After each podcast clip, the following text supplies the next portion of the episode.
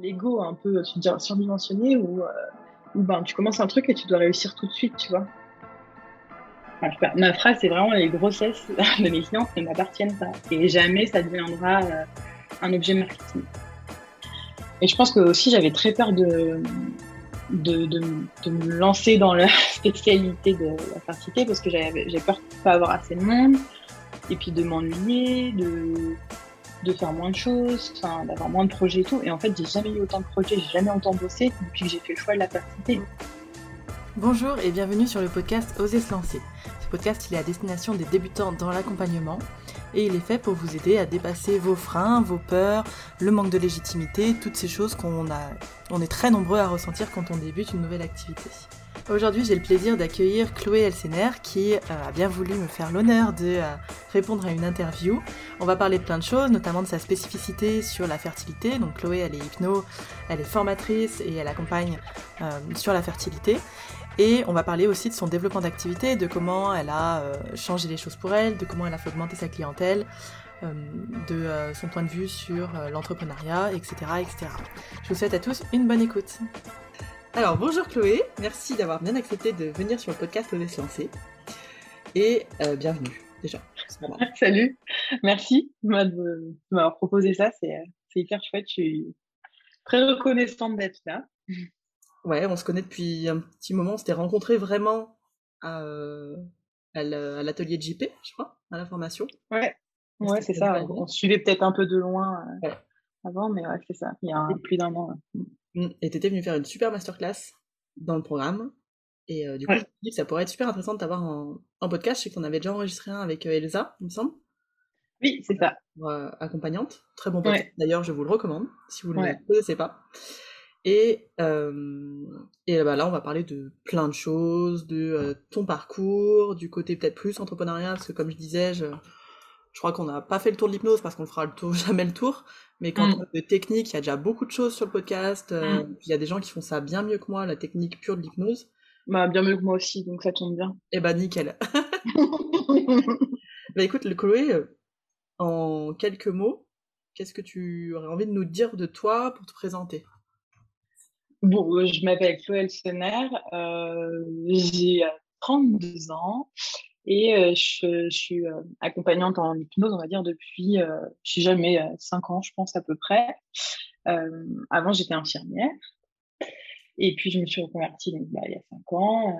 j'ai fait une formation d'hypnose.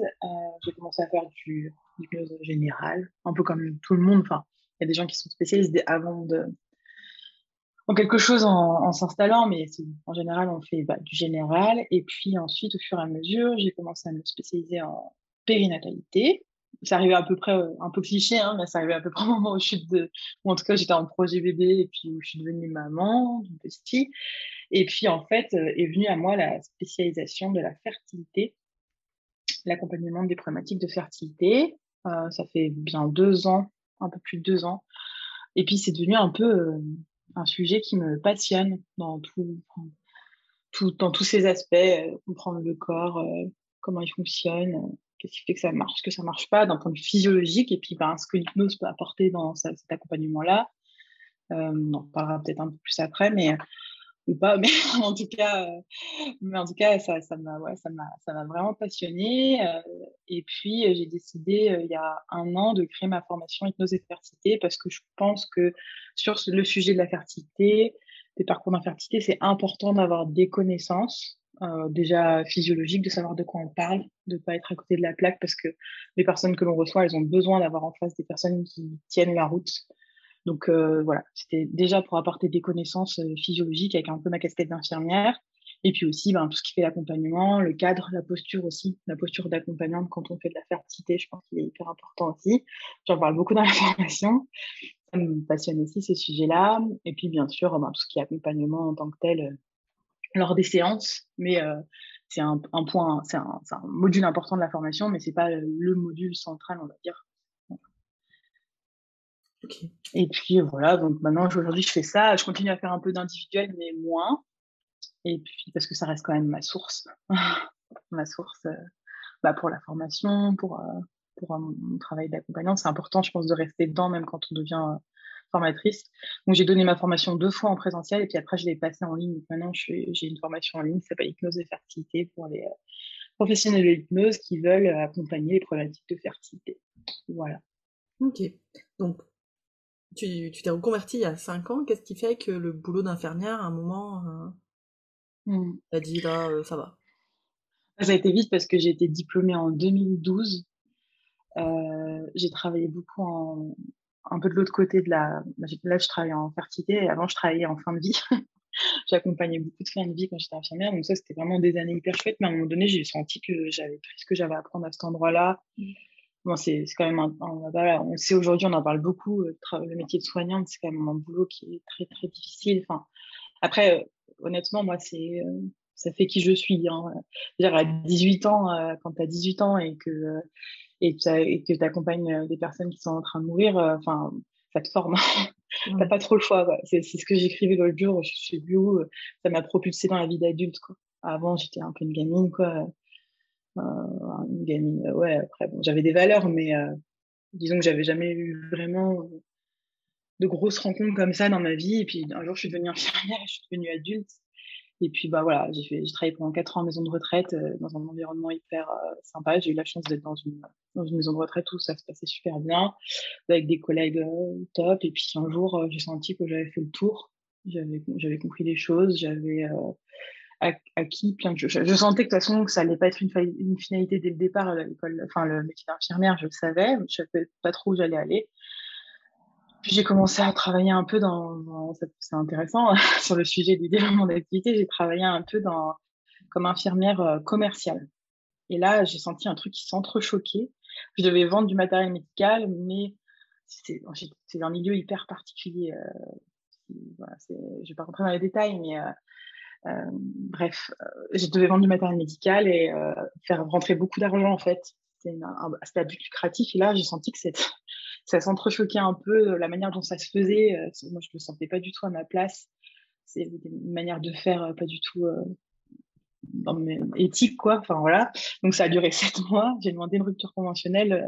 Enfin, un matin, je me suis levée et je me suis dit, ben, qu'est-ce que je veux Je veux plus être là. Qu'est-ce que je veux faire?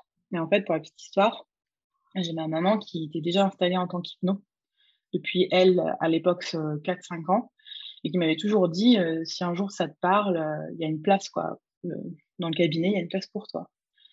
Euh, moi, je me suis dit peut-être qu'un jour, j'irai et tout, parce que l'hypnose, ça m'intéressait. J'étais suivie depuis longtemps en hypnose et ça me parlait, quoi. L'accompagnement euh, euh, plus proximique des personnes, l'histoire de vie, c'est toujours quelque chose qui m'a intéressé, l'histoire de vie des personnes et tout.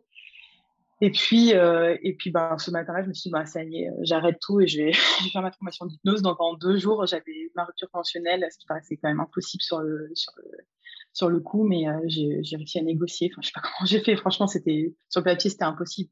Je pensais jamais qu'ils allaient me la donner. Puis finalement, si, j'ai réussi à négocier. J'ai bien négocié et puis euh, et puis donc euh, et puis je me suis inscrite à, à l'école à l'école d'hypnose à l'Arche. Et et puis ben trois mois après, j'y étais quoi. Ça c'est fou. ça s'est fait un peu du jour au lendemain, mais mmh. j'ai senti qu'il fallait que j'arrête là quoi. Ouais, t'as vraiment planté, enfin planté le truc en mode là c'est bon, terminé. Euh.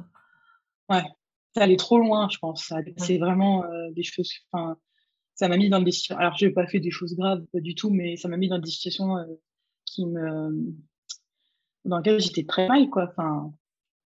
Ouais, tu t'y retrouves pas en termes de valeur de... Non, pas du tout, du tout. C'est pas, glorieux, quoi.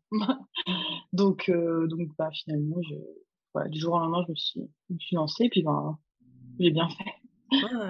Ouais, c'est intéressant parce que euh, moi, par exemple, j'ai pas mal d'infirmières dans mes stagiaires, mmh. euh, alors surtout libérales, mais euh, qui ont une espèce de perte de sens complète du boulot, et comme tu disais tout à l'heure, qui devient de plus en plus difficile, non reconnu, pas payé à sa juste valeur, loin de là.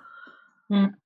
Et qui cherchent un, une espèce de nouvel élan quoi, dans leur vie pro. Ouais. J'ai eu la chance de travailler dans un milieu là, mon poste où qui était euh, honnêtement, euh, enfin avant hein, mon avant dernier poste, quand j'étais en maison de retraite, où justement, justement, on avait le temps, euh, on, avait des moyens, c'était un endroit où il y avait des moyens, du temps, c'était pas un truc à but lucratif, parce que dans les milieux de soins, les, les trucs à but lucratif, c'est un peu touchy, mais bon, c'est un grand autre sujet, mais voilà En gros, il n'y a pas de, il y a pas d'investisseur, il y avait pas d'investisseur derrière, quoi.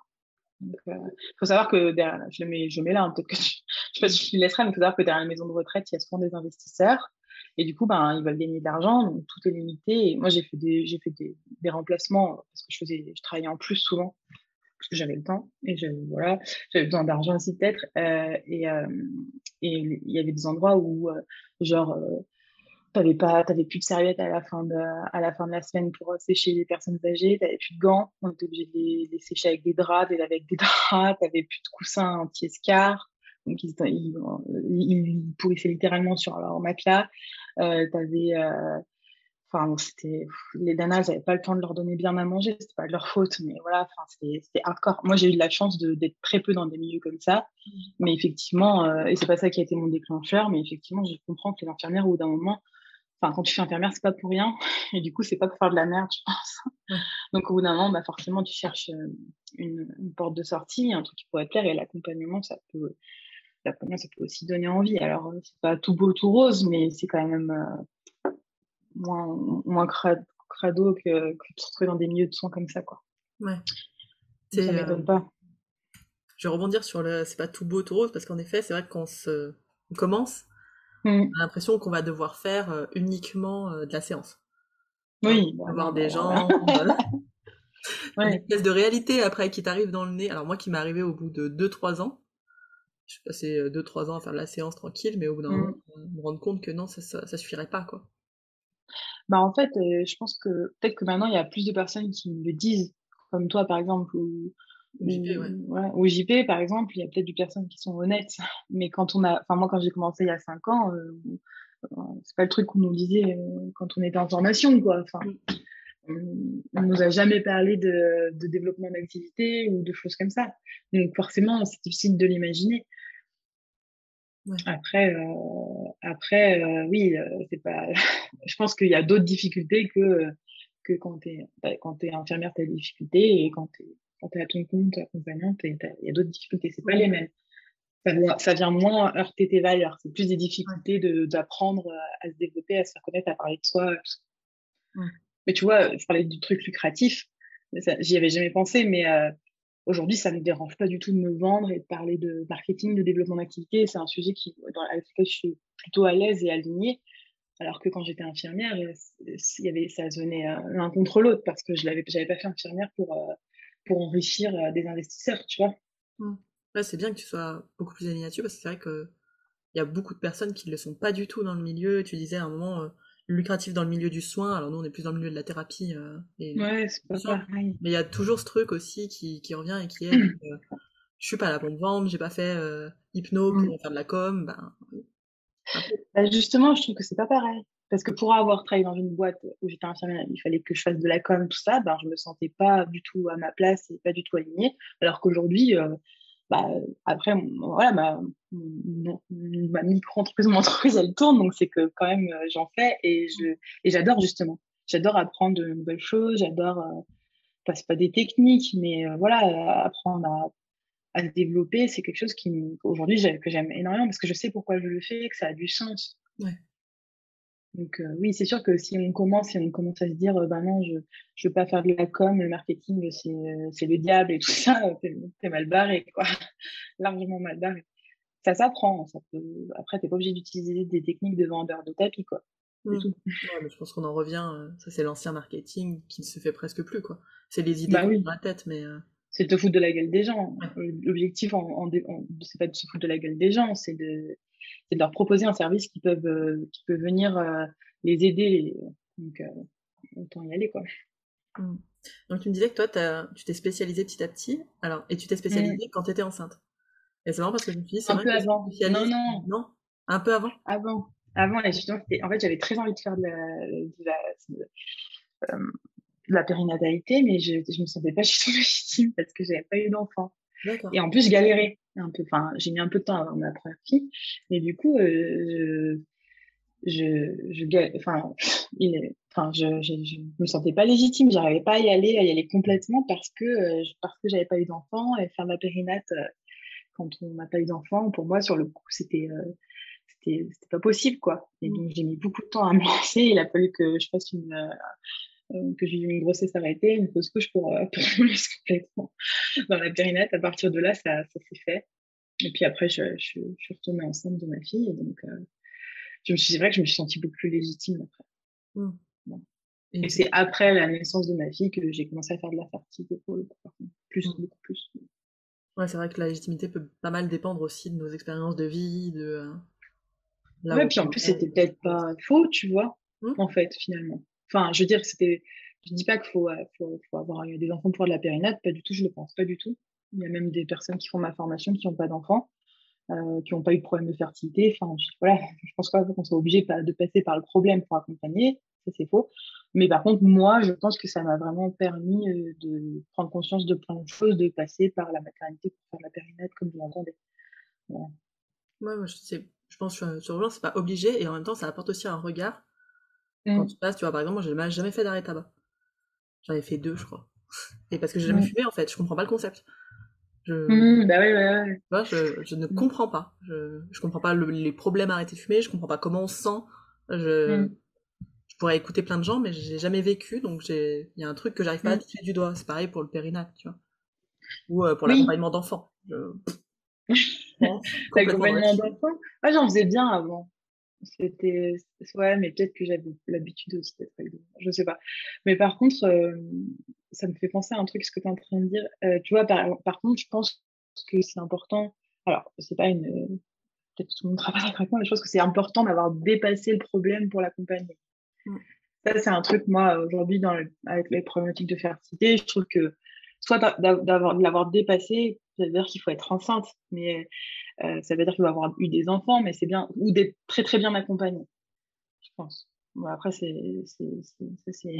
un sujet un peu touchy, mais, euh, mais, euh, mais il y a des personnes qui, dans ma formation, elles, font la, elles sont en parcours PMA, donc elles ont un, regard vraiment très précis sur ce que c'est le parcours PMA, c'est, top.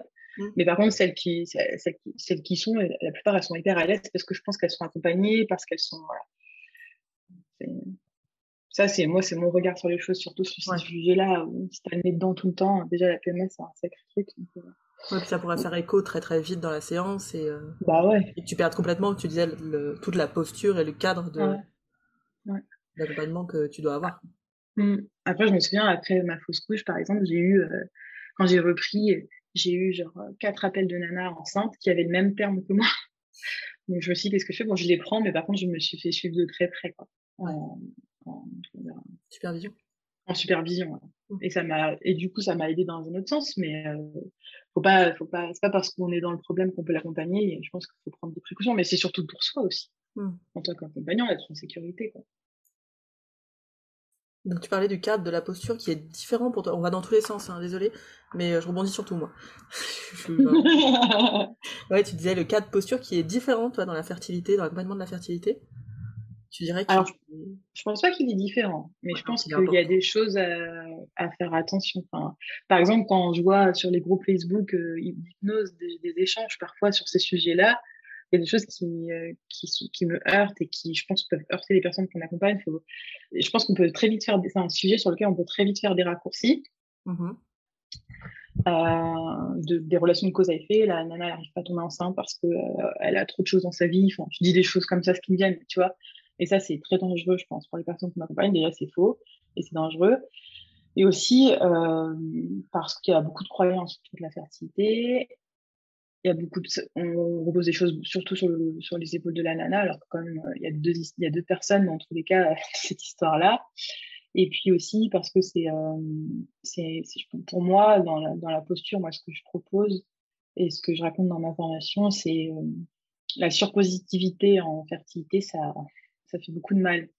Donc on va, enfin, c'est très facile de venir dire, euh, mais ça va venir, euh, vous inquiétez pas, des choses comme ça. Et en fait, euh, c'est plutôt, ça sert à rien. Nous, ça nous met à l'aise parce que parce que ben on, dit qu'on est positif avec la personne, mais la personne en face, ben elle est tellement vulnérable parce que attendre un enfant depuis des années, ça rend très vulnérable. Du coup, elle va venir se raccrocher à tous les petits trucs positifs sur lesquelles elle peut ranger.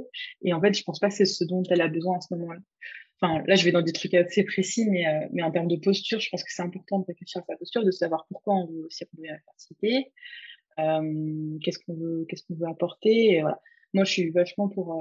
j'ai un gros module dans ma formation sur justement la posture et le cadre, et, et c'est un des modules qui est le plus apprécié d'ailleurs, de réflexion sur soi. C'est ce que je voulais apporter dans cette formation, et je pense que de toute façon, dans n'importe quelle spécialité, c'est hyper important de, de, venir creuser cette histoire de posture, de cadre, de, de, de connaître ses limites aussi en tant qu'accompagnant, parce que euh, voilà, et puis euh, je pas rentrer dans tous les sens, mais dans la, il y a une grosse attente aussi dans la fertilité. C'est-à-dire qu'on reçoit des personnes qui sont vulnérables et qui sont dans une attente très forte. Et l'hypnose, qu'on le veuille ou non, il y a toujours cette image de euh, la baguette magique, du truc rapide. Donc, euh, si nous, derrière, on vend euh, des résultats de grossesse, en mettant des messages sur nos réseaux sociaux. cette j'ai cette personne qui m'a un message pour me dire qu'elle est trop enceinte et je le partage ou des choses comme ça. On vend un résultat facile et on vend, on vend, on vend des grossesses, quoi. Alors qu'en fait, honnêtement, euh, moi, je ne pense pas que l'hypnose euh, soit une machine à bébé, quoi. Mmh. Ça vient, euh, ça vient accompagner. Au fait, quand tu Il y a une grosse, grosse attente comme ça, en fait, tu es en train de partager une réussite et donc euh, tu es en train de faire une. Ah ouais, non, moi, ça me... c'est un peu un combat. Ah ouais, mais ça m'exaspère en fait. Je me dis, bah, bah c'est dommage pour, la, pour l'accompagnant et c'est dommage pour le client parce que tu es en train de vendre. Euh, voilà, tu, tu, vends tu, tu mets un message d'un arrêt tabac. Bon, ok, c'est un arrêt tabac.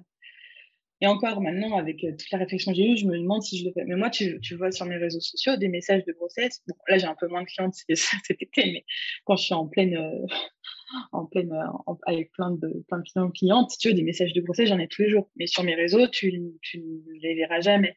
Peut-être un petit peu au début, au tout début, je l'ai fait, mais je me suis sentie très vite mal. Euh, déjà parce que la grossesse, elle ne m'appartient pas. Déjà. Mmh la personne elle monde enceinte, pas bon. elle l'a même pas dit à sa famille que je vais afficher ça sur les réseaux sociaux. Bon, il n'y a pas de nom et tout, je sais. Mais tu vois, cette grossesse, elle ne m'appartient pas. C'est pas ma réussite. C'est sa réussite à eux, à au couple, à la femme seule, s'ils sont seuls. Enfin, bref. Et, et, et, déjà, et voilà. Et ensuite, qu'est-ce, que ça met dans ma vitrine? C'est-à-dire que dans ma vitrine, j'affiche euh, des femmes enceintes. Donc, la nana derrière, qui est en parcours PMA, qui attend depuis des années, elle, si elle vient voir ce qu'elle veut, ce qu'elle veut, c'est ça. Et si ça se passe pas en quelques séances, parce que c'est censé être rapide et tout, ben ça marche pas.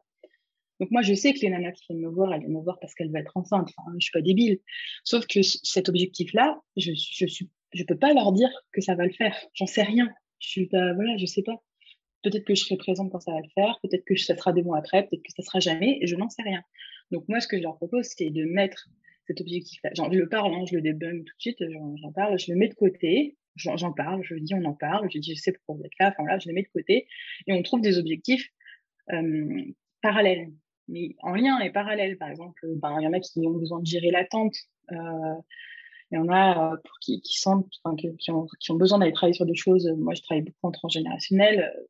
On sent qu'il y a beaucoup de transgénérationnel, mais ça ne veut pas dire que si la personne travaille ce problématique transgénérationnel, que ça va, qu'elle va tomber enceinte. On n'en sait rien ma phrase, c'est vraiment les grossesses de mes clients ne m'appartiennent pas. Et jamais ça deviendra euh, un objet marketing. Oui, c'est vrai qu'on aurait tendance à vouloir peut-être afficher ça pour euh, créer une ah bah, d'autorité et puis l'ego qui, ça. qui, dit ah, j'ai fait ça, moi je suis Dieu. Si tu veux, c'est ça, exactement, Si tu veux, quand tu reçois un message, encore aujourd'hui, hein, moi je suis là, trop cool. Alors, et, pareil, moi je peux pas être dans l'attente de ça. Tu imagines la pression? Ah, quelle horreur. C'est-à-dire que c'est des gens, qui, des femmes, j'imagine, qui ont déjà, enfin des femmes des couples, qui ont déjà la pression, une pression oui. Donc si en plus tu l'as avec ton hypno, bah, oui. Euh, parce que l'objectif c'est ça, c'est, ça continue dans le mmh. même trip, quoi. Mmh. Et puis il y a plein d'autres choses à faire. Et oui, parfois il y a des trucs un peu magiques. Moi j'en ai vu des choses un peu magiques. Tu fais une séance de folie, en tranché, machin et tout, une semaine après, la nana est enceinte. Enfin, tu vois, il y a des trucs comme ça. Ouais, mais en soi, tu sais pas ce qui. J'en sais rien. Enfin, je veux dire, je sais pas, c'est pas ma séance, tu vois. C'est genre tout ce qu'elle a fait avant aussi. Enfin, puis c'est elle. Enfin, et puis c'est eux. Enfin, voilà. Donc moi, c'est vraiment l'hypnose. Du coup, ça minimise un peu euh, l'impact de l'hypnose, peut-être, mais je m'en fous en fait. Ça vient vraiment comme un support. Et ça, je trouve que c'est vachement plus honnête que de vendre. Euh... Ouais, de vendre de la, de la, recette magique pour, euh, pour des grossesses, quoi. Puis je pense que c'est faux. Puis il n'y a, pas, y a rien qui le prouve. Il y a quelques études d'hypnose en fertilité, mais c'est des, des, études très isolées. Il n'y a pas de consensus médical, loin, loin, loin, loin de là. je pense qu'à partir du moment où on met en avant des études, c'est intéressant de, de, savoir prendre du recul dessus. C'est pas une petite étude en Inde qui montre que l'hypnose, ça, ça, aide les femmes à tomber enceinte. Et puis, c'est la même chose. Dans l'hypnose, qu'est-ce qui aide? Est-ce que c'est le rapport avec la personne? Est-ce que c'est parce que la personne a décidé de s'occuper d'elle? Tu vois? Ouais, c'est ça. Est-ce que c'est l'hypnose en tant que telle? Est-ce que c'est un truc que tu as dit avant, après dans la mmh. séance? Est-ce que c'est l'effet placebo J'en sais rien. C'est très bien, c'est l'effet placebo. Vois voilà, donc je me sens beaucoup plus à l'aise depuis que, depuis justement ma posture, ça c'est vraiment une question de posture, elle est très claire sur euh, je, je, ne promettrai jamais de grossesse et je ne vendrai jamais de grossesse. Hyper intéressant. Puis en on n'a on a qu'une personne en face de nous. Hein. Pour faire un bébé, euh, il y a besoin, il y a, alors il n'y a pas besoin d'un homme, mais il y a besoin, y a deux, y a deux petits trucs. En, en, en spermatozoïde et, et, euh, et, du coup, c'est, on a quand même qu'une personne en face. Ça t'arrive de recevoir des, euh, des couples ou Des couples. Des couples qui plutôt que de la Alors non, c'est vraiment un choix. Ça m'est déjà arrivé de temps en temps. Je fais une petite séance à deux, mais quand il y a vraiment besoin, je renvoie plutôt par des thérapeutes de couple parce que moi, euh, je me sens pas, je suis pas formée en thérapie de couple, donc euh, je me sens pas hyper euh, légitime et à l'aise là-dedans, puis c'est pas forcément quelque chose que j'ai envie de faire. Voilà, donc ça m'arrive de temps en temps de faire voilà que de faire ça, mais c'est pas pas ce qui me bat le plus quoi. Mais par contre, c'est hyper intéressant pour le couple en parcours de fertilité de, de, de travailler à deux, moi chacun de son côté. Mmh je prends pas non plus les deux personnes euh, chacun d'un côté. je l'ai fait, je me suis retrouvée dans une situation un peu délicate où il y a un main qui me dit un truc sur l'autre et je m'en sortais pas et j'arrivais pas à prendre du recul et donc ça je l'ai plus fait. Voilà, j'ai soit l'un soit l'autre, c'est très clair, c'est chacun son espace et, et maintenant avec la formation j'ai plein d'autres euh, thérapeutes euh, super à, à recommander si, si les deux veulent, veulent aller bosser quoi. Ah, c'est super, tu as pu faire une petite sorte d'annuaire alors. Mais ouais, je l'ai pas encore totalement établi. C'est un peu, euh, c'est un, des projets là, Il y en a un qui est déjà fait. Bon, après, moi, fait, euh, je renvoie en fonction de. Ouais, j'ai 60 personnes en tête, là, 70 de former. Donc, euh, donc ça va, j'arrive à gérer un peu la carte de France encore. Intéressant, tu sais, moi, en, psycho, on nous disait jamais on prend les gens de la même famille, trop proches et tout. C'était un cadre, ma psycho après, c'est un cadre je m'étais dit, euh, oui, je comprends le concept, en effet. Et puis après, en, en coaching, on m'a dit, euh, PNL coaching, on m'a dit la même chose. Et en hypnose, on m'a dit, euh, freestyle. Si t'arrives à gérer euh, les gens de la même famille, tu peux. Et en effet, j'avais testé des gens, au final, j'avais eu la tante, la maman, le fils, la sœur, enfin, suis restée quatre de la même famille, tu vois. Et à un moment, ça s'était mélangé dans ma tête. J'avais les infos de tous les côtés, quoi, en fait. J'avais les infos de tous les côtés de gens qui m'avaient pas donné l'info et je savais plus qui m'avait donné l'info. Ouais. C'était le problème. J'étais là, merde. mais je sais qu'il y en a qui gèrent, hein, qui le font, hein. mais je pense que ah, c'est vraiment une question d'envie. Hein. Je pense pas que ce soit interdit et mal de le faire, pas du tout. Non, je pense que c'est une question de cadre. De, de, ouais, c'est ça. décider, euh, mm. toi, et, et, du cadre que tu as réfléchi, parce que souvent on le réfléchit pas, ce cadre. Mmh. Mais avant, quand je faisais, je travaillais en plus en périnate général, donc je faisais parfois les accouchements traumatiques ou, euh, ou alors les enfants encore un peu. Je, je travaille plus avec les enfants maintenant. Ben, j'adorais faire les séances euh, parents-enfants. Ça, par contre, euh, tous dans la même pièce, ça, c'était quelque chose que j'aimais trop. J'aimais trop faire un peu de systémie. C'était les prémices un peu. J'aime bien la systémie familiale, C'est un sujet qui me, qui me parle bien. Mmh. Tu disais transgénérationnel. Je passe encore du coq à l'âne. Hein. Oui, je sais, cette mm. interview n'a pas de sens. Euh, il y a trop de trucs intéressants pour moi, tu vois, entre le cadre, la posture. Euh, et là, transgénérationnel, j'ai entendu, puisque j'ai regardé la mm. série Netflix actuelle sur euh, les choses. Oui, j'ai pas encore regardé. Mm. la bonne ambiance. Donc, bah, forcément, moi, dès le départ, je me suis la merde. Avec mon côté un peu trop pied, pied à terre. Et après, c'est des choses que. moi, ça fait longtemps que j'ai envie de faire une constellation familiale. Ah non, moi, c'est dans mes objectifs aussi. On rêve de faire ça cette année. Euh, mm. On s'est dit, mais on est chaud, on fait ça. Et la série nous a mm. encore plus remis l'envie d'en faire. ah, j'ai dit, c'est de la merde. Je me suis dit, bah non, mais j'ai vraiment envie de tester, ça a l'air dingue. En plus, Laurence, elle en fait. Je dit, putain, faut que j'aille. Euh, mm. confiance, nickel. Et, euh, et moi, ma, ma, ma peur, entre. Alors, tu verras la série. Euh, j'ai pas vu la fin encore, mais visible, il s'emballe un peu des fois sur le message on passait comme quoi ça peut guérir des trucs, euh, des cancers, des trucs comme ça. Mais visiblement, la fin remet quand même les, pendules à l'heure. Pas la fin. Et, et des fois, moi, je me dis, mais est-ce que c'est pas un peu compliqué avec des gens, par exemple, très passifs hein Alors, c'est très contextualisé, ce que je vais te dire. Mais par exemple, quelqu'un qui vient en hypnose, qui vient déjà avec un peu l'idée de la facilité, qui est assez passif, victime et tout, d'arriver sur du transgénérationnel et de lui dire, bah, c'est pas toi, en fait. En gros, c'est tes ancêtres. Et de la maintenir mmh. dans cette idée-là. Est-ce que tu vois ce que je veux dire? C'est hyper précis comme question. Ouais, mais c'est intéressant. Parce que c'est vrai que dans, dans le transgénérationnel, on pourrait penser qu'il y a un truc de déculpabilisation. Enfin, on se déculpabilise. Mais bon, après, je pense que c'est important en tant que thérapeute justement d'avoir du recul sur euh, la manière de fonctionner des personnes qu'on a en face de nous et de savoir euh, ce qui peut les servir ou les desservir. Donc c'est vrai que quand je pense à une cliente, moi quand tu m'en parles, euh, une cliente qui était très justement très dans la posture de victime et tout, la première étape ça a été quand même de, de bosser un peu là-dessus. Mmh. Moi je suis très claire hein, dans ces cas-là. C'est j'ai la sensation que vous fonctionnez comme ça, je, la mets face un peu à son fonctionnement et, euh, je lui dis que pour bosser, c'est compliqué quand même. Enfin, c'est important de reprendre ses responsabilités, euh, les rênes, et voilà, c'est même plus simple d'ailleurs. Et euh, en, quelques, en quelques temps, ça s'est fait. Et après, on a pu justement aller creuser dans le transgénérationnel parce qu'il y avait des dossiers. et ça s'est super bien passé. Et voilà, enfin voilà. Mais je pense que ouais, c'est important d'avoir effectivement un recul et de ne pas foncer là-dedans. Mmh de pied devant euh, pour, euh, parce que c'est la solution à tout. Je pense pas du tout que ça soit la solution à tout. Et puis, c'est pas parce qu'il y a des choses qu'on comprend en transgénérationnel que ça va forcément euh, changer. Tu vois de comprendre, ça aide, je pense. En revanche, après, pour moi, ça reste quand même, même si j'y crois très fort, ça reste des histoires qu'on se raconte. Ouais. On n'en sait rien. Souvent, on tombe sur des trucs où on ne sait même pas si c'est la réalité ou pas. Enfin, c'est mais, mais le c'est quand même une piste qui est toujours très intéressante à creuser quand les personnes en face, elles ont quand même tout fait, entre guillemets. Ouais, les gens qui sont vrai que... thérapeutes, euh, des choses comme ça. Ouais, Où il y a, oui, et le problème reste toujours le même et on sent que les personnes, quand même, elles ont envie de s'en sortir et que, voilà, je trouve quand même que, euh, c'est une piste à creuser et, euh, et moi, je, quand je travaille en transgénérationnel et qu'on y va vraiment, c'est ça me fait penser à, à, une séance en particulier là, mais c'est vrai que c'est assez fou.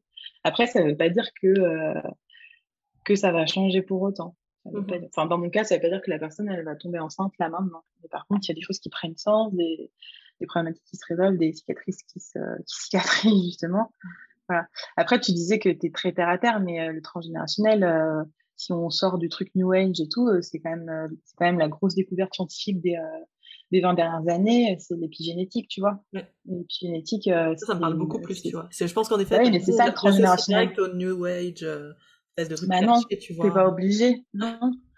Tu, tu, tu, restes du côté de l'épigénétique, euh, tu as quand même euh, énormément de, de, de, choses à explorer. Aujourd'hui, on sait qu'on porte en épigénétique les, les, en gros les cicatrices sur le génome de, de nos parents, grands-parents. C'est même prouvé qu'on porte plus celles de nos grands-parents que de nos parents. Ok, je savais pas. Et ça, moi, c'est un truc que je fais très attention en séance. C'est-à-dire que dans la, quand je questionne la lignée, je questionne euh, vachement la, la, lignée des grands-parents parce que, enfin, l'étage des grands-parents parce que souvent, il y a des voilà. Après, euh, je pense que depuis, enfin, la transgénérationnelle, ça s'explique euh, aujourd'hui, on a la chance que ça s'explique scientifiquement. C'est quelque chose qu'on connaît depuis longtemps. Ça, ça vient pas d'aujourd'hui, le transgénérationnel, mais aujourd'hui qu'on peut expliquer scientifiquement, justement, pour les personnes qui en ont besoin. Ouais. Moi, j'en ai aussi un peu besoin, tu vois ça me rassure un peu de pouvoir me reposer là-dessus, même si parfois ça part euh, dans le truc euh, bien perchouille, mais ça, je me laisse porter, puis voilà, après, je reviens, je reviens sur des trucs plus concrets, quoi. Je me le note, d'aller plus chercher là-dedans, parce que c'est mmh. vrai que je pense que ça, ça me fait écho, carrément. Mmh. Euh, il y a mmh. forcément des, des valises en psycho, on nous lire euh, nos aïeux, là, aïe mes aïeux, je sais pas quoi. De... Il y a un autre livre qui est encore mieux, si tu veux un truc un peu plus concret, c'est attends, je que je le retrouve. Euh, parce que j'ai pas ma tablette, mais euh, e-book. Il est très bien, un peu plus concret sur ce sujet-là. Euh, la révolution épigénétique. Ok. Et justement, le titre, c'est votre mode de vie compte plus que votre hérédité. En gros, ça veut dire, ils expliquent, bon, il y a l'hérédité et tout, mais ils expliquent aussi aujourd'hui que justement, c'est pas définitif. C'est pas parce que dans ton génome, tu as des cicatrices là-dessus que, que tu ne peux pas changer les choses. Donc c'est très euh, médical et concret. Hein. Après, le livre, c'est très bien. Bon, on, est, on est moins dans des trucs transgénérationnels, on, on est loin de l'hypnose et tout, mais déjà, ça peut donner des réponses un peu plus concrètes.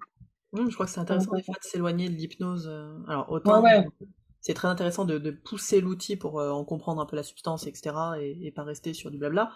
Mais autant c'est hyper intéressant de sortir de l'hypnose et de se dire ok mais il y, a, beaucoup de choses qui tournent autour de ça. Tu vois, quand tu transgénérationnel, s'intéresser à l'épigénétique, je trouve ça génial.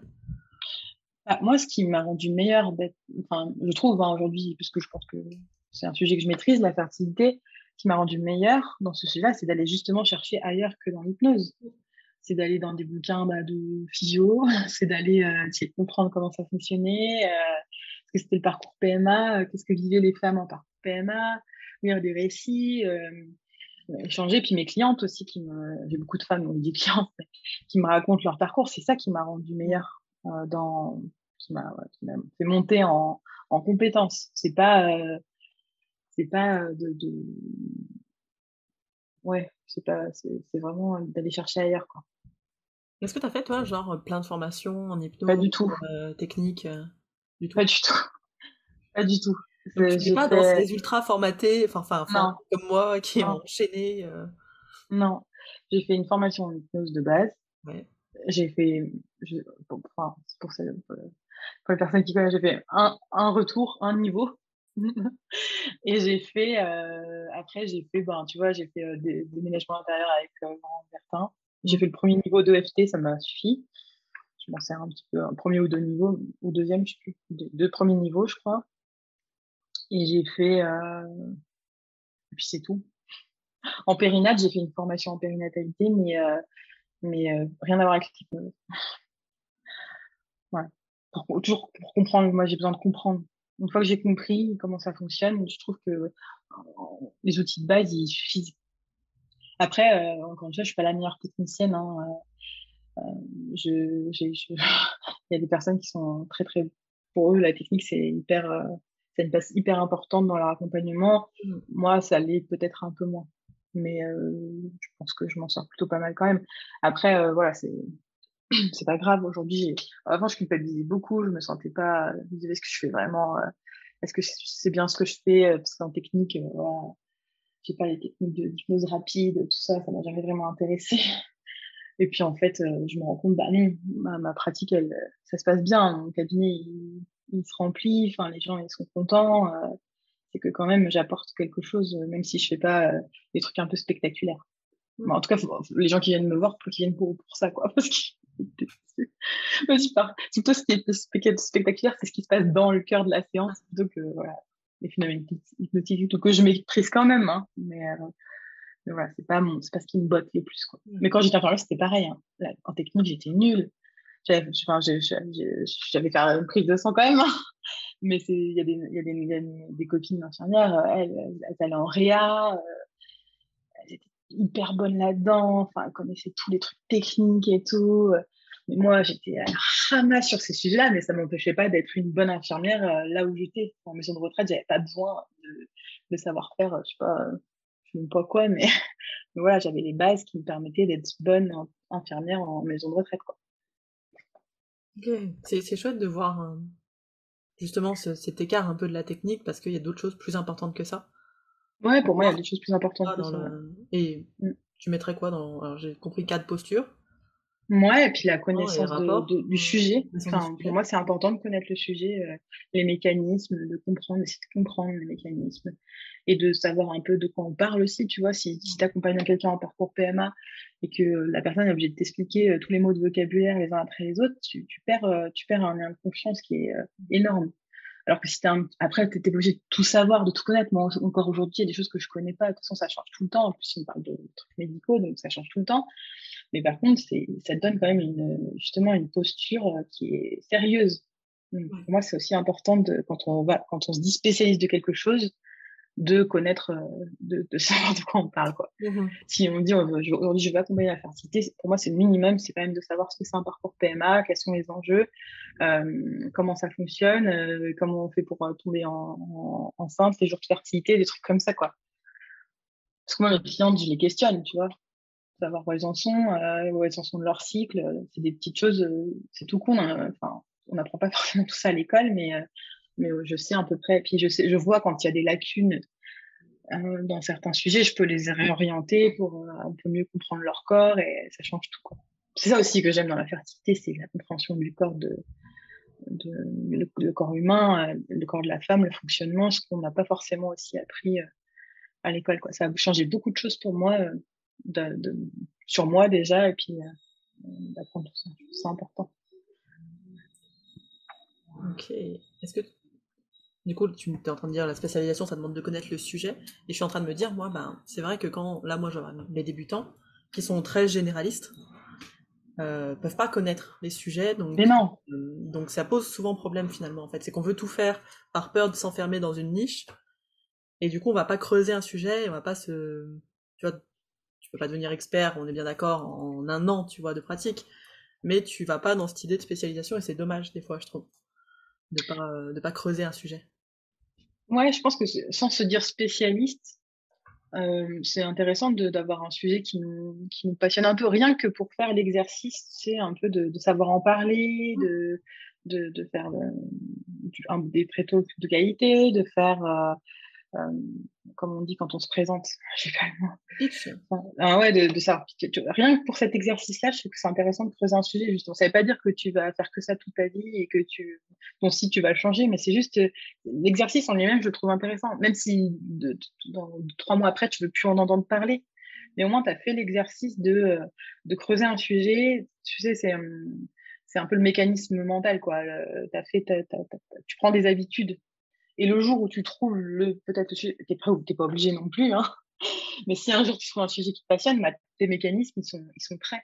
Et, et, tu sais ce qu'il faut faire. Tu sais, aujourd'hui, moi, je veux changer de spécialité. J'ai un autre truc qui me vient, ce qui serait possible un jour, j'en sais rien. Mmh. Bah, je sais pas, mécaniquement, je, je, sais comment, je sais comment faire parce que j'ai creusé déjà un sujet en entier, quoi. Ouais. Ouais, c'est, c'est pas obligé, mais je pense que pour l'instant, avec tout le bazar qu'il y a autour de l'hypnose, le nombre de kits de gens qui sortent, etc., quand même plutôt recommandé de, d'aller sur une spécialisation. En tout cas, pour moi, je trouve que c'est plus intéressant pour pouvoir mmh. en parler, te présenter, trouver des gens avec qui t'as fait. C'est beaucoup plus facile d'aller sur une spécialité que de le faire sur du généraliste. Là, j'ai vu le, pitch mmh. d'une stagiaire il y a deux heures et euh, on va dire que c'est pas bon, mais c'est trop général en fait, on comprend pas bah, si tu passes de, euh, je sais pas, du développement personnel de base, après par les problèmes de poids dans ton pitch et en, allant à les enfants après, ça n'a pas de sens. La personne qui te regarde et qui t'écoute, si tu veux, euh, va te dire, mais qu'est-ce que c'est que cette personne?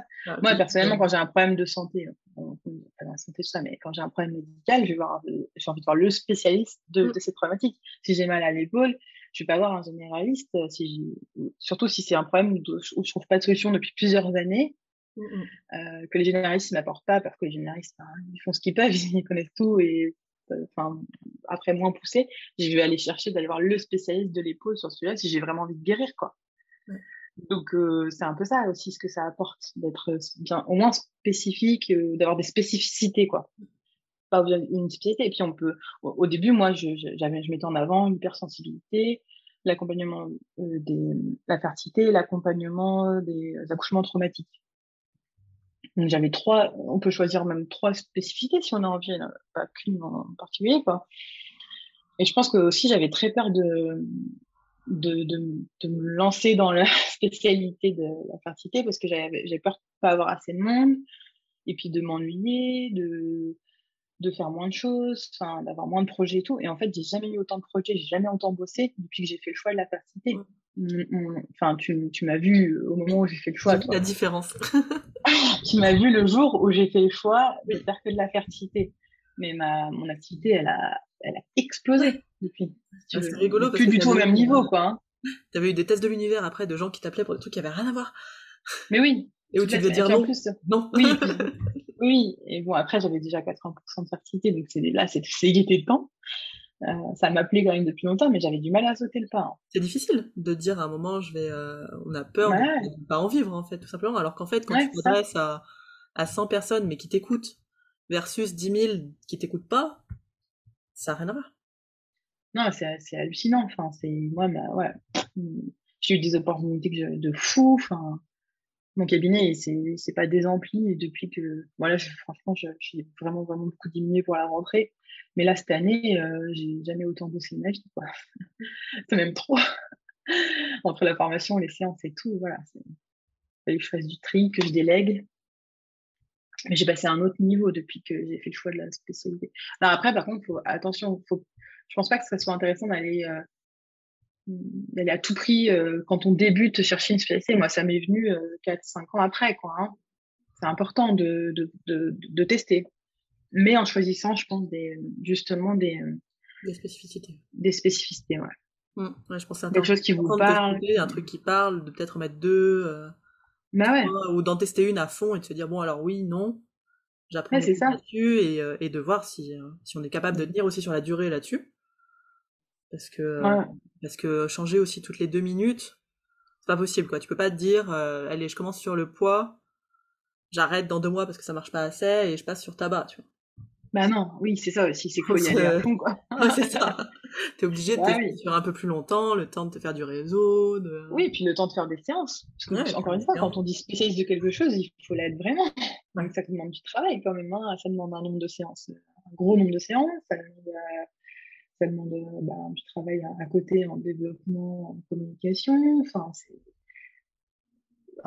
enfin faut enfin s'installer c'est faut bosser, quoi.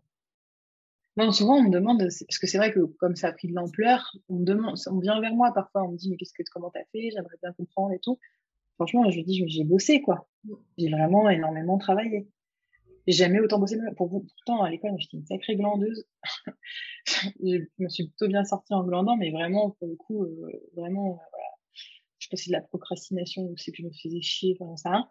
Mais là, depuis que je fais de la partie, j'ai jamais autant bossé de ma vie. Enfin, je pense que mes profs, ils me regardent aujourd'hui, ils comprendraient même pas, quoi. Je suis pas la même personne. Le nombre d'heures que je suis restée devant mon ordinateur toute la journée à bosser et tout, depuis que je fais ça, voilà. Par contre, c'est sûr ça demande du travail. enfin, je sais pas si c'est quelque chose que tu mets en avant, mais moi, je pense que c'est, important de se le dire, quoi. Ah bah, c'est, euh...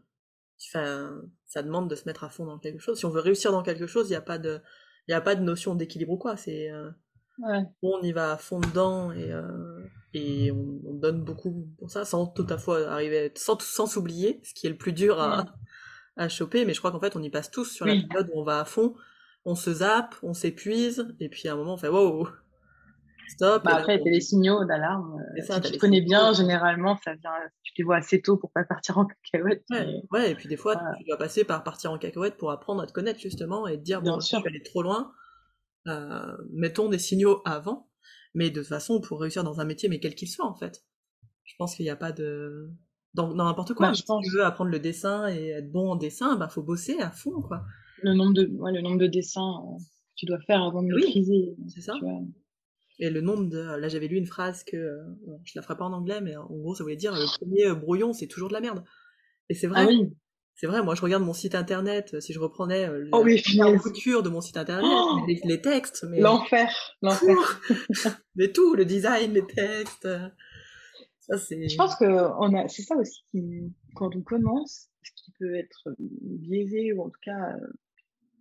Parce qu'on parle beaucoup tu sais, du syndrome de l'imposteur, de l'imposture, enfin j'y crois vraiment et tout. Mais je pense qu'il y a aussi euh, l'autre côté, l'ego un peu, tu dire, surdimensionné, où, euh, où ben, tu commences un truc et tu dois réussir tout de suite, tu vois. Enfin, pour moi, tu commences, tu, débutes, quoi. Enfin, c'est comme quand tu apprends à faire du roller, tu te casses la gueule des millions de fois avant de réussir à faire du roller. Enfin, personne, euh, personne, enfin voilà. Après, il y a des personnes qui sont meilleures dans certaines choses et tout, on est d'accord, on peut avoir des points de, des points où on est fort et tout. Mais je pense que c'est, enfin, quand on, quand on débute, c'est normal de, de, galérer un minimum, c'est normal de, de, de, perdre du temps sur des sujets euh, alors qu'on pensait que c'était la meilleure idée du siècle. Enfin, ouais, tout ça, c'est normal, en fait, je pense. Mais je pense qu'il y a un, très gros truc d'ego. Bah ouais, c'est ça. Du, euh, du machin de Kruger, là, tu sais, où t'apprends quelque chose et t'es en haut de la montagne et tu penses que tu sais tout, tu vois. Mais oui. Et euh. c'est ça le syndrome de l'imposture, c'est de penser que, que tu dois être bon à un endroit parce que tu viens juste de mettre les pieds dedans pour moi, c'est une partie du syndrome de l'imposture, tu vois. C'est genre, euh, alors, euh, on peut se dire oui, j'ai peur, non, non, non, non, non. en fait, c'est juste que ben, tu, tu, tu, t'es trop, tu te vois trop sur l'échelle, quoi. Redescendre trois étages et après. Euh... T'as décidé que tu devais être meilleur que là où t'es. Ouais, c'est ça. tu verras, quand tu seras vraiment à cet endroit-là, tu te sentiras. parce que tu auras gravi les, petites échelles à ton rythme en apprenant. Après, il peut y avoir des blocages de peur et tout, ça, c'est clair, mais je pense que c'est aussi une question d'ego. Quoi. Oui. D'ego, de, de surconfiance en soi. Ouais, caché euh, derrière, de la, de, derrière de la non-confiance. ouais, c'est. C'était Laurent qui parlait dans un super article du gap de je sais plus quoi. En gros, le, la différence ah, oui, ça me dit quelque chose. Euh, entre ton toit idéal et euh, mmh. là et le gap est trop grand et donc le grand écart ouais, à un moment on redescend ton toit idéal t'es pas ouais, c'est ça toi quoi mmh. kilo ça fait trois mois que tu en fais mmh, oui t'as trois clients bah oui enfin, il est tout se passé quoi bah, moi, c'est marrant parce que comme j'ai eu quelques personnes en supervision, euh, j'en fais, plus, mais euh, très peu. Mais euh, j'ai regardé mon agenda du début pour voir, parce que bah, je me rappelle plus trop, tu vois. C'est vrai, hein, après, ça va vite, le temps passe vite et tu es vite tu as de ton agenda rempli, mais l'agenda vide, tu l'oublies un peu. Et franchement, au début, mon agenda, il y avait des trucs partout, j'avais une, ça n'avait pas de sens, j'avais une séance à droite, une séance à gauche. voilà. et, et, en fait, et en fait, bah oui, je pense qu'il y a aussi le temps et le travail qui fait que ton, agenda, il va se remplir. Bah, c'est obligé. Tu es obligé de passer par l'espèce de souffrance, j'allais dire, comme la douleur, je sais pas comment on peut l'appeler, mais de euh, j'ai personne, c'est la merde. C'est comme quand tu fais tes premiers ateliers. Tu vois, enfin, moi j'étais pas, pas nombreuse sur les premiers, premiers. Euh. Voilà, hier on a fait une masterclass avec, euh, que j'ai ouvert au public, on était 150. Trop bien, ah bah oui. Moi j'étais en PLS devant l'ordi, je me j'ai jamais géré 150, mais comment il va faire Nico, mais le pauvre et tout, il a très bien géré, tu vois, tout seul.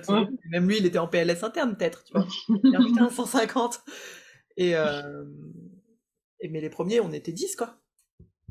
Bah oui. Euh, et les premiers trucs que j'avais fait moi en, vrai, on était 3 trois mmh. avec moi. Mmh. et on a tendance à l'oublier, mais c'est normal. Mmh. On dit tous pareil, au début c'est la merde. On n'a pas assez de clients, on est en galère, et c'est ça qui fait qu'on va développer d'autres trucs. Euh, on va avoir l'idée de faire des ateliers, qu'on va se bouger le cul, qu'à un moment bah, il faut de la thune, il faut bouffer. Donc, euh. C'est ça. Après, mais il y, a y a un peu l'inverse parfois, c'est euh, il y a des choses qui ont marché tout de suite. Et pas tout, mais il y a quand même des choses qui ont marché tout de suite. Et du coup, après, quand je recommençais une nouvelle chose, j'étais dans l'attente que ça marche aussi tout de suite. bah, ça a marché. bah alors Et du coup, j'avais un peu oublié que parfois, bah non, il fallait mettre, faire un peu plus d'efforts. Parfois, il y a des choses, tu as de la chance, ça s'aligne et hop, ça fonctionne, tu vois. Et il y a des choses parfois où il faut faire plus d'efforts. Et parfois, j'ai enfin, un peu oublié, euh, j'avais un peu oublié ça. Et en fait, euh, bah, voilà, après, c'est bien de se remettre aussi le, quand, quand tu es dans la réussite, de se remettre un peu sur terre et euh, dire parfois il y a des choses qui méritent plus d'efforts, qui méritent plus d'efforts. Je pense que c'est pas nécessite, mais qui méritent plus d'efforts. Ouais. la vie te le rappelle de toute façon. Mmh. Ouais, après, oh, tu vois, je pense pas que ce soit genre euh, la vie qui dit euh, genre, bah, non, il dit, elle dit pas faut retomber, mais des fois. Mais bah genre parfois le travail c'est intéressant aussi parce que tu vas apprendre des choses, tu vas apprendre, apprendre tes erreurs quand j'ai placé mes dates de formation présentielle, la première, euh, en deux jours, a été remplie, tu vois. Mm. Et, euh, et la deuxième, ben, j'ai fait des erreurs euh, parce que j'ai mis trop vite, parce que j'ai voulu aller trop vite, parce que, enfin voilà, et du coup, elle s'est moins remplie tout de suite. Bon, c'était quand même bien à la fin, mais elle était moins remplie, tu vois. Et, euh, et quand ça m'est arrivé, j'étais là, bah mince, qu'est-ce que j'ai fait C'était juste une fois. Enfin, en fait, non, c'est juste que j'avais des choses à apprendre, en fait, quand même. T'apprends beaucoup. La première fois, c'était pour me dire, bah, vas-y, c'est bon, t'es au bon endroit. Et la deuxième fois, c'était bon, t'as quand même des choses un peu à apprendre, quand même. Et voilà, quoi. Tu apprends beaucoup plus là que sur la première fois où ça s'est rempli toute seule. Oui. T'apprends qu'il bah, y a des timings, qu'il euh, y a des façons de communiquer qui marchent, d'autres moins bien. Hein. Ouais, c'est ça. quoi qu'il arrive, on apprend plus par l'erreur que. Euh, d'aller dans les villes à personne, c'est pas forcément une bonne idée. par exemple. Non, non, mais je rigole. C'était quand j'étais allée à Strasbourg, mais c'était génial. Moi, j'ai trop aimé la formation de Strasbourg. justement, il y avait moins de monde et euh, c'était trop, trop, trop, trop bien. Mais, euh, mais non, mais voilà, après, c'est ça aussi. Les gens, ils aiment bien aller à Paris, quoi. Ou en ligne, maintenant, en ligne, ça va, quoi. C'est vrai que le en ligne, ça c'est bien, bien développé. Ah, c'est pratique, hein. Moi, la première, hein. Maintenant que j'habite dans un trou paumé, je suis contente. Hein. on parlait justement là un peu de, là je vais appeler ça l'échec, mais ta relation à l'échec, toi, que ce soit en séance ou dans ce que tu fais en termes plus entrepreneurial, comment euh, est-ce que ça a évolué déjà depuis euh, depuis cinq ans? Mmh. Ça va peut-être paraître un peu non, mais j'ai pas enfin après c'est parce que justement là j'ai pas la bonne définition de l'échec, mais j'ai pas eu l'impression d'échouer. fait des erreurs, mais des erreurs qui m'ont permis, c'était comme une marche supplémentaire qui me permettait de monter un peu plus haut, tu vois. Ok. Tu définis comment, toi, l'échec? Bah moi l'échec au départ. Maintenant je pense que c'est ce que je viens de décrire mais au départ c'était genre tu te trompes et tu fais machine, machine, machine arrière tu vois. C'est pas le bon chemin alors qu'aujourd'hui ben il y a des fois où on peut considérer ça comme un échec et je pense que c'est justement ça m'a permis de dire bon bah alors non ça je fais le tri ça c'est ok bon finalement c'est peut-être pas le bon moment et je fais d'autres choix je me fais je me fais accompagner parce que j'ai besoin d'aide mmh je délègue un des, une grosse des grosses décisions de de mon année 2022, ça a été de. Ah, téléphone qui Une des grosses décisions de mon année 2022, ça a été de déléguer, tu vois. Et c'est des échecs, entre guillemets, qui m'ont permis de, de, de, prendre cette décision-là. Et en fait, c'est la meilleure décision de mon année. J'ai une, une, assistante, enfin, c'est plus mon, euh, mon deuxième cerveau qu'une assistante, mais Mais, euh, mais, voilà, ça, et ça, c'est euh, justement des échecs, entre guillemets, qui m'ont mmh. fait dire, voilà, faut que tu fasses des choix, faut que tu fasses du tri, réfléchis un peu. C'est un peu genre des, pour moi, l'échec, c'est un peu genre des petits, des petits claques dans la figure qui te disent, attends, réveille-toi, regarde là, là, t'es dans ton truc, ça va pas le faire. C'est un peu ça, pour moi. Les petits échecs, c'est ce qui vient de te dire. Après, parfois, des échecs un peu plus difficiles, c'est des grosses, grosses tares dans la gueule, mais ça arrive et on se relève, et puis voilà, quoi. Ouais. Ça veut pas dire que tu es au mauvais endroit, mais ça veut dire qu'il faut que tu prennes un peu de recul. Ok, que tu as un truc à regarder euh, à ce moment-là, quoi, à cet endroit-là. Ouais, bah ouais. Si tu, un échec pour moi, c'est l'image si tu te casses la gueule. Donc si tu t'es cassé la gueule, c'est que ben soit euh, tes chaussures elles sont trop petites, euh, je pense à ma fille, soit as, il y avait un truc sur ton chemin que tu n'as pas vu euh, et que si tu avais mieux regardé, peut-être que tu l'aurais vu, tu vois. Donc tu vas, te dire, voilà, les fois d'après, je vais peut-être mieux regarder. Et si j'ai pu, moi, ça m'est arrivé au moment où je faisais trop de choses, euh, là, en, mai-juin, et euh, des petits trucs, hein, des, petits échecs, quoi, mais il y en avait trop les uns après les autres, c'était pas habituel, et du coup, je me suis dit, non, mais là, faut que je prenne du recul, quoi, ça va pas. Et en fait, parce que je faisais trop de choses en même temps, et du coup, je faisais pas les choses bien, pas à fond. Mon service client était, enfin, l'expérience client était devenue pourrie parce que j'avais euh, j'avais plus le temps pour rien et tout. Voilà. J'ai choisi de, déléguer, de prendre moins de monde. Et puis, euh, puis voilà. Là, ça demande de faire des choix aussi et de, des fois d'abandonner certaines choses. Ah bah oui. Bah c'est ça. Mmh. Euh, quand tu, bah, quand j'ai commencé à faire de la fertilité, enfin quand j'ai fait que le choix de la fertilité là, en, en juin dernier, en juin 2021, euh, j'ai abandonné beaucoup de choses. j'ai abandonné euh, des endroits où j'avais où j'allais donner des séances que j'aimais beaucoup. J'ai abandonné des personnes avec qui avec qui je bossais, mais c'était plus le sujet. Donc, bah, j'ai dû leur dire, bah non, je bosse plus avec toi, ou des choses comme ça. C'était hyper difficile. Je me souviens, dans le train du retour, bah, j'avais pris la décision, c'était clair et net. Je pense que c'était le lieu pour prendre la décision. Et dans le train du retour, j'ai fait tout. J'ai voilà, j'ai mis un message sur les réseaux pour le dire. J'ai envoyé un message à mes prescripteurs qui prescrivaient, euh, enfin, qui m'envoyaient des personnes hors fertilité. Enfin, tout ça, j'ai dû. Ça a été hyper, hyper difficile. Hein. Mmh. Mais, euh, mais voilà, du coup, j'ai. Quand tu fais des choix, oui, forcément, tu abandonnes certaines choses. Pas, on sort du sujet de l'échec, mais en tout cas, bon, c'est peut-être rien. Bon, tu sais, on a décidé que ce podcast était un peu euh, brinque-ballant. ouais, c'est possible.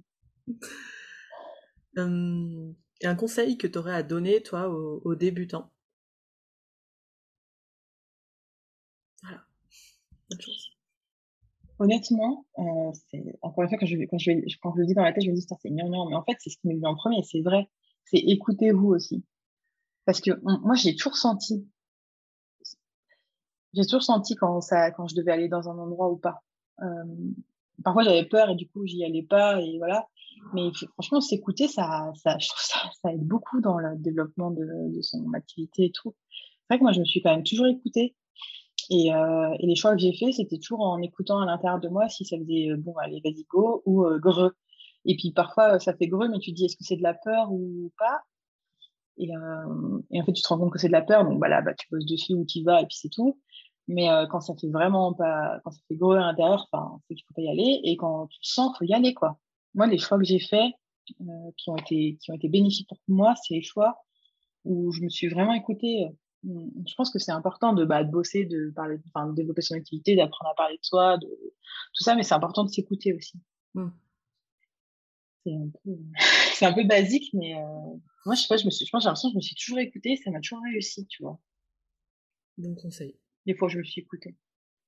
Revenir à la base, quoi. Revenir à soi, à ce qui se passe à l'intérieur, prendre le temps.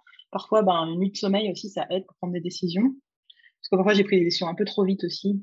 Là, dernièrement aussi, j'ai encore pris une décision trop vite sans vraiment m'écouter. Alors, je sentais qu'à l'intérieur, ça ne le faisait pas. Mais comme c'était alléchant, je me suis dit, bah, je vais le faire. Et puis, en fait, après une nuit de sommeil, je me suis rendu compte que ça allait pas le faire. Donc, j'ai fait machine arrière, ça. Petite erreur de parcours, rien de grave. Mais, euh, mais voilà, mais, mais et, j'aurais dû, entre guillemets, j'aurais dû m'écouter et pas prendre une décision hâtive parce que c'était euh, alléchant et tout. Quoi. Mmh. C'est marrant, ça m'est arrivé il y a pas longtemps aussi, le, le, truc qui est alléchant et où tu sens que. Ouais, il y a des pas hyper aligné, mais c'est tellement alléchant. Ouais, il y a une petite fille qui me dit non, n'y va pas en fait. Ça. Et, ben, puis toi, tu vas. Euh, et puis en fait, tu te rends compte que bon, bah non, en fait, J'ai fait comme toi, j'ai fait rapidement, ouais, non, ça va pas être possible. Bah, c'est ça, moi, le lendemain, euh, donc j'avais un peu mal au cœur et tout, mais bon. Mais c'était important, et j'ai bien fait, là. Je regrette pas d'avoir dit non finalement. Je me suis excusée, voilà quoi. Ouais. Moi, je pense qu'il faut s'autoriser aussi à revenir des fois en arrière. Bah ouais. On a tous des biais d'engagement, on s'est engagé un truc, on se dit allez, ego, et en fait, des fois de se dire, bah, bah finalement non. Ouais. Euh, tu vois, enfin, ça me fait penser là, dans ma formation, euh, je, moi, c'est important qu'il y ait des gens qui soient quand même motivés pour, euh, pour la faire, qui soient moins installés, tu vois, enfin, c'est important pour moi. Et, et là, il y a une nana, il y a quelques jours, elle m'envoie un message, elle me dit, écoute, je me suis inscrite et, et, puis je pense qu'en fait, ça va pas le faire, quoi. Je lui dis, ben, ok, vas-y, enfin, c'est bon, tu le fais pas. J'ai pas envie d'avoir dans ma formation des gens qui, qui sont pas dans, dans le move, quoi c'est normal. Enfin, j'ai envie d'avoir des gens qui, qui, qui, ont vraiment envie de la faire. Et, euh, et, euh, et, tu vois, ben, la nana, je pense qu'elle avait un peu peur de dire qu'elle ne voulait plus la faire. Enfin, et en fait, euh, elle a bien fait, quoi. Donc parfois, on peut revenir en arrière. Et moi, je suis OK que les gens que, que j'accompagne ces informations en séance reviennent en arrière. Enfin, c'est même pas revenir en arrière, c'est faire des choix différents de ce qu'ils avaient fait au départ. Et, euh, et je pense qu'on peut se l'autoriser aussi, quoi. Ça évite de foncer dans le mur parfois aussi, c'est-à-dire perdu un écouteur. ça, évite de foncer dans le mur, euh, de se dire euh, bon, stop quoi. Ouais, carrément. Un deuxième conseil. Et le troisième, j'aime bien, moi j'ai un peu, je suis un peu toquée. Trois, c'est bien. Deux, c'est bien, ça va. c'est très important. Euh, donc le troisième conseil, c'est de se faire accompagner. Oui. Et je le dis tout le temps, ça fait partie des choses pour moi qui sont. Et moi, depuis le début de ma pratique, depuis le tout début, depuis mon premier jour euh, de mon cabinet, euh, j'aurais pu la raconter, ma frère séance, tellement c'était de la merde. Euh, et ben, je, je suis accompagnée euh, sur deux pans, sur le développement d'activité. C'est ce qui, je pense que c'est ce qui fait ma réussite. En fait, j'ai du mal, j'ai du mal à le dire, alors qu'en fait, euh, oui, bah, si, je pense que j'ai quand même bien réussi. Euh, ma réussite, c'est de se dans le développement d'activité parce que c'est un métier que je connaissais pas du tout, qui me passionne, mais je connaissais pas du tout. Et soit, sinon, faut déléguer si vous aimez pas. Hein, enfin, voilà. Et puis, de se faire accompagner ben, en, en, supervision. Il y a des super superviseurs. voilà partout, je pense en hypnose ou, ou ailleurs qu'en hypnose d'ailleurs, mais les deux, je pense, c'est deux trucs pour moi qui sont essentiels quand on débute. C'est et pas faire des formations euh, toutes les cinq matins pour acheter de la légitimité. La base, quand on vient de faire une formation en hypnose, c'est de mettre de l'argent euh, dans pour s'accompagner, pour développer son activité et euh, en supervision quand on va avoir des séances qui vont venir forcément au début, puis même tout le monde pratique. Moi, je suis encore supervisée, hein, je le serai toujours. voilà. Ouais je te rejoins. Je veux pas te rejoindre différemment de toute façon vu ce que je fais. Bah non, euh, je sais, mais c'est important de le dire. Mais oui, oui, euh, c'est. ça fait partie des choses. Et, de s'entourer aussi. Ouais. Ouais, pensé tout à l'heure d'avoir une petite communauté autour de soi. Enfin, c'est trop bien, quoi. De gens qui sont euh, à au même niveau, mais qui ont aussi passé des levels au-dessus. Ouais, carrément. ça peut être hyper démotivant d'être que entre, par exemple, entre, entre personnes qui ont commencé depuis deux mois ça peut être très démotivant de se dire tous euh, putain on n'a pas, on a pas personne on a personne quoi. Donc c'est la merde en séance alors que quand t'as des gens un peu au-dessus ou des gens un peu au-dessous tu peux mm. aider. Sans mm. parler de level de t'es meilleur t'es pas meilleur mais euh, mm. en plus avancé que toi sur le chemin c'est hyper cool ça. Mais pas que des personnes qui sont mais pas que ça des gens... ouais voilà non des gens au même niveau aussi des gens un peu en dessous enfin. Ouais c'est ça. L'aider aussi Enfin, moi, alors quand on débute, c'est difficile d'aider, mais ouais, toujours moyen, mais d'aider des personnes qui débutent, moi, c'est quelque chose, enfin, après, tu le fais, ton travail, mais c'est sûr que moi, enfin, dès qu'il y a des gens, enfin, depuis longtemps, ça m'est déjà arrivé dans mon cabinet des personnes qui viennent parce qu'elles veulent faire l'hypnose et tout, j'ai toujours reçu, je leur ai toujours, enfin, laissé du, enfin, donner aussi, je pense que c'est important, donner de son temps pour aider les autres, t'apprends aussi. Quand t'es, comme quand t'es tuteur de stage, hein, j'étais tutrice de stage quand j'étais infirmière, c'est quelque chose que j'aimais beaucoup faire aussi. Enfin, t'apprends énormément au contact de la personne qui est un peu, enfin, qui est en train d'apprendre ce que t'es, ton métier, quoi. Je pense que c'est cool. Ça serait cool que ça se développe un peu plus d'ailleurs, les stages un peu, tu vois. en cabinet. Le stage en cabinet en mmh. ça doit être trop cool. Après, les pratiques, elles sont tellement éparses que c'est difficile, mais. Euh, c'est comme les psychos, hein. Ouais, c'est ça. Les mmh. stages aussi. Mmh. Ça m'a tiqué l'oreille, t'as dit, il aurait fallu que je la raconte cette première séance tellement elle était merdique, donc forcément, je, veux l'entendre. bah, j'avais tout pour euh, foirer, quoi. déjà, moi, je m'étais dit. Euh, donc, moi, j'avais mon cabinet qui était là. Si tu veux, c'était facile. Hein, je payais pas le loyer, pour être tout à fait honnête. Euh, j'avais ma mère à côté.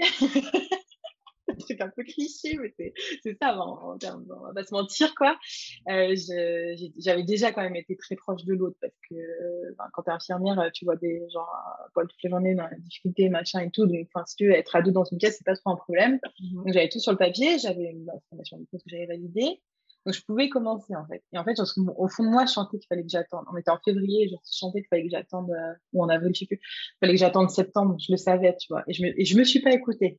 Donc, euh, il y avait tout le monde autour de moi, mes proches, qu'il faut pas toujours écouter non plus, pas forcément les personnes. Euh, j'écoute beaucoup mes proches, mais là, euh, j'avais me poussé, on me poussait, on me disait vas-y, tu peux te lancer, c'est bon et tout, mais vas-y, mais arrête, n'aie pas peur, tu vas y arriver et tout. Bon, je me dis, je me lance, et puis là, je prends, je prends quelqu'un qu'on m'envoie, bref, par la salle de sport. Et, et en fait, enfin, voilà, j'avais tout pour foirer. C'était une nana très mignonne, hein, mais qui était sous anxiolytique, qui prenait de la drogue et qui venait pour un arrêt tabac. Wouh Banco tu vois, le, non, mais le banco, quoi. J'ai tiré le gros lot. Puis là, je me, suis, je me suis retrouvée en séance et en fait, je ne pouvais rien faire. Enfin, c'était pas ma place, quoi. C'était pas à moi. Je l'accompagnais là-dedans. Enfin, c'était une histoire de vie compliquée, euh, viol, machin. Enfin, j'avais tout, tout, tout, tout le tableau euh, quand tu commences que, que enfin, faut mieux, euh, bah, éviter de dire, bah non, je suis peut-être pas la, bonne personne pour vous accompagner. Parce que j'avais pas bien questionné au téléphone parce que j'avais peur. Et puis, en fait, ben voilà, je me suis dit, non, mais c'est bon, arrête. Enfin, tu verras plus tard, quoi. Et puis après, bon, finalement, j'ai commencé par avoir des gens qui venaient un peu plus tranquilles. Et euh, il y avait une ou deux personnes euh, par mois, on va dire. Hmm, parce que je n'avais pas fait de com. Et puis en septembre, je me suis vraiment lancée. Et là, c'est parti, quoi. Mais c'est cette première séance où je me suis pas écoutée, encore une fois. J'ai dit, ben, j'y vais parce qu'on me dit que je peux y aller. Et en fait, non, je me sentais, je me sentais pas du tout, quoi. Ouais.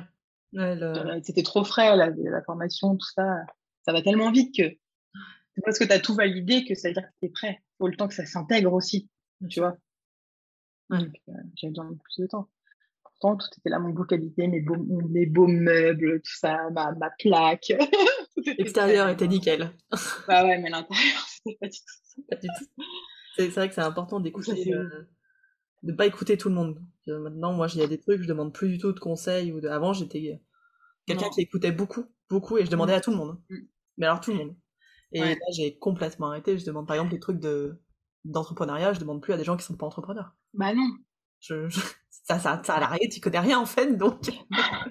mais non, mais non. Mais moi, on me conseille des choses. Ça, mon mec, il me dit, mais pourquoi tu te mets pas dans le magazine de la ville ou je sais pas quoi, un truc qui avait rien à voir? Et je sentais bien qu'il fallait pas que je le fasse et il comprenait pas pourquoi je disais, mais non, ça va, je, je vais pas mettre de l'argent là-dedans, non, non. ça a été trop mignon, mais bon, tu vois, voilà, c'est ça. Mais, euh, c'est un peu comme ça, hein. en parcours PMA, je leur dis aux nanas, euh, mm. faut demander conseil à des personnes qui sont ressources. Bah, oui, ma mère, je, enfin, je veux pas le dire à ma, enfin, quand je dis à ma mère, elle me dit ça, ça, ça, j'ai dit, bah, tu en parles pas ou peu, mais euh, demande pas de conseil si c'est pas quelqu'un qui va t'apporter des choses. tu fais le choix euh, qui te demande le conseil. Les, personnes ressources, tu vois, tu as des personnes ressources en développement d'activité, tu as des personnes ressources en. je passe de la PMA au développement d'activité, mais bon, vous avez compris. Non, mais c'est un peu pareil en fait. Un peu Tu vas demander aux gens qui, qui, ou sont passés par là ou qui sont ressources pour toi parce qu'ils te font Exactement. Ça me fait penser à un truc. En séance, je vais faire le parallèle, en séance en parcours, pour les nanas qui sont en parcours d'infertilité, je leur fais, on fait comme une petite montagne, une petite araignée, une toile d'araignée où il y a les personnes ressources en fonction des problématiques. Ben, je pense que quand on débute, on peut faire un peu la même chose. Genre une petite liste des personnes ressources en fonction des problématiques qu'on a. Bah, par exemple, quand on est au fond du trou, qu'on n'a pas le moral, la pote qui est toujours là pour nous rebooster, positive, si on a besoin de ça à ce moment-là, parce que parfois on n'a pas besoin de positivité, euh, la personne avec qui on peut pleurer, la personne avec qui, euh, qui est très forte, qui a déjà développé trois entreprises et qui peut te donner des techniques, euh, voilà. Des fois, ça, peut être intéressant quand on débute d'avoir cette petite liste de personnes ressources et de parce que quand on est dans la tête dans le trou, on sait pas trop quoi faire, on va pas forcément demander aux bonnes personnes. et du coup, de sortir cette petite liste, se dire bon bah là, je peux demander. je leur fais ça en, en parcours de fertilité et, et ça aide vachement. Mais on peut faire pareil quand on débute aussi. Très très bonne idée. Je, je l'ai noté. Je dis, euh... je dis oui. Je dis oui. Du coup, ça fait 4 conseils, ça fait plus 3. Ouais, bah, je suis généreuse, on a dit tout à l'heure. J'aime donner. je ah, merde, 4. non, mais si 4, ça me va. C'était 2. euh, ok. Euh, deux dernières petites questions, puisqu'on en est à 1 heure et quart. À peu près. Euh, je pense qu'on pourra en faire plusieurs, toi et moi, en fait. Des numéros 2, 3. Euh, tu t'as proposé deux livres, La Révolution épigénétique, et moi j'avais parlé d'Aïe mes aïeux. Euh, est-ce que tu aurais un livre à conseiller, que ce soit euh, spécificité boulot, séance, ou carrément autre chose qui te paraît Bah, je réfléchis. Après, moi, j'ai des livres sur la fertilité. Mais bon, euh, ça peut être. Euh, enfin, après, euh, qu'est-ce que j'ai d'autre? J'en ai pas qui me viennent en tête, tu vois. Moi, j'écoute beaucoup de podcasts. Ah bah, podcast, je prends aussi. Ouais. j'adore les histoires de vie. Alors, j'adore Transfert. Ouais. Ça n'a rien à voir avec l'hypnose et tout, mais c'est plein d'histoires de vie. je trouve ça trop intéressant. voilà. Après, j'écoute, c'est vrai, bah, j'écoute des, podcasts en lien avec la, la périnette. Donc, j'écoute Bliss. Tous les, tous les, les, tous les épisodes sur la problématique de fertilité, c'est hyper intéressant. Je pense d'entendre la vie des gens, ça, ça aide. Voilà, de dire des. Et sinon, euh, en, sur la fertilité, il y a un livre qui est super qui s'appelle Génération infertile, euh, de la détresse au business, enquête sur un tabou, qui est super. Euh, et puis après, c'est tout ce que j'ai en tête, ce qui me vient. ah non, il y a un autre livre que je suis en train de lire, mais je l'ai pas fini, mais je l'aime trop. Ça s'appelle Le livre noir de la psychanalyse. Tu connais? Oui, je l'ai lu quand j'étais en psycho. T'avais bien aimé? Ah bah, de toute façon, j'étais anti-freudien. Moi, j'étais bah ouais, ben j'étais dans un truc hyper freudien. Mais oui. Euh, c'est à Lyon 2, et euh, du coup, bah j'ai bah oui, en rebelle à mort. Euh, ah bah oui. Et j'ai commencé par ce livre, j'ai lu aucun autre livre. Ah non, mais, mais ce livre est génial. Et, il est bien, ouais il est bien. Et on est imbibé de livre noir de la psychanalyse. Euh, ah ouais. Bien répondre au livre noir de la psychanalyse qui est intéressant aussi. Ah ouais, c'est hyper intéressant. Je, je le dirai après.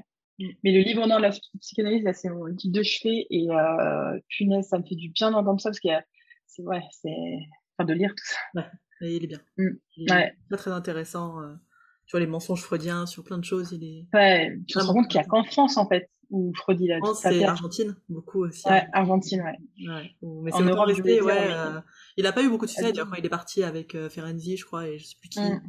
aux États-Unis ça n'a mm. pas été un succès dingue quoi euh. mais non mais c'est normal c'est de la merde après le mec est précurseur enfin était pré... à cette époque-là dans le contexte il était précurseur d'un nombre de trucs dingues mais euh, c'est imbibé du patriarcat de. Imbibé de patriarcat, c'est imbibé de cocaïne, c'est imbibé de mensonges, c'est imbibé de beaucoup de choses, ouais. C'est hallucinant, ce bouquin. Et, euh, et, et, ça m'a intéressé, ça m'a intéressé, je me suis intéressée parce que justement, Freud, dans la problématique de fertilité, ça fait beaucoup de mal. Ouais, parce que tout est de la faute de la femme, de la mère, de, tu vois, tout se passe dans, son, dans sa tête et dans son corps, alors que c'est faux. Mm. Et, euh, et, c'est là le, ouais, c'est les raccourcis qui sont faits sont souvent euh, liés à, des, la lecture freudienne, quoi, en fertilité. Hyper euh, intéressant. C'est hyper intéressant. Voilà. trop bien. Je l'avais jamais proposé ce livre en plus. Alors c'était un livre de chevet. Trop cool. Eh bien, merci. Dernière question. Qui est-ce que tu aimerais voir sur le podcast? J'adore cette question. Oh, punaise, un autre podcasteur, tu vois. Oui. je l'ai entendu ailleurs, j'ai fait, mais c'est génial. Attends, c'est dans quel podcast tu elle demande ça? C'est pas, dans... je l'ai volé, non, je sais plus quel, mais. Ah, je sais plus. Euh, Qu'est-ce que j'aime Je crois y a la DIY, Génération DIY ou un truc comme ça. Ouais, c'est ça. Je crois que c'est là-bas, je l'ai écouté. Je réfléchis. Tu couperas? Tu fais pas de montage? Non. Ah. non. Bah justement, j'aimerais bien entendre Elsa Couteillé, euh, qui est hypnothérapeute aussi, qui est le podcast dont on a parlé tout à l'heure, euh, accompagnante. Parce que justement, elle, fait des soins de, des qui sont géniaux aussi, mais euh, elle fait des épisodes solo, mais elle parle peu de, de, elle, de son parcours et tout, alors que je pense qu'elle a un parcours qui est aussi bien intéressant. Allez. Donc c'est cool, ça ferait euh, regard croisé, c'est cool. Hyper intéressant. Je vous demanderai. Ouais. ouais. Cool. Merci beaucoup, Chloé. C'était top. Ouais, c'était vraiment cool. c'était hyper intéressant. J'espère que c'est pas parti dans trop tous les sens. Si, si, c'est pas grave. c'est pas grave. Tu sais, moi j'ai intégré ça, c'est quand on donne du gratuit, euh, c'est pas organisé, mais parce que c'est du gratuit. ouais, tu gagnes, c'est dans les formations en fait, ouais. payant. Ouais, et, euh... et ouais, non, voilà. c'est un mot de la fin. Merci Chloé d'avoir bien voulu euh, te prêter au jeu de l'interview, c'était vraiment top de discuter avec toi. Je vous rappelle que vous pouvez retrouver toutes les infos sur l'accompagnement Oser se lancer pour les débutants de 0 à 2 ans d'activité dans l'accompagnement. Vous pouvez retrouver ces infos donc sur oser-se-lancer.com, sur la page débutants en hypnose et puis sur l'insta Oser se lancer. Si vous avez aimé ce podcast, n'hésitez pas à mettre un j'aime, des commentaires ou 5 étoiles sur Apple Podcast, ça aide à faire connaître le podcast. Merci beaucoup à tous pour votre écoute et je vous souhaite une très belle journée.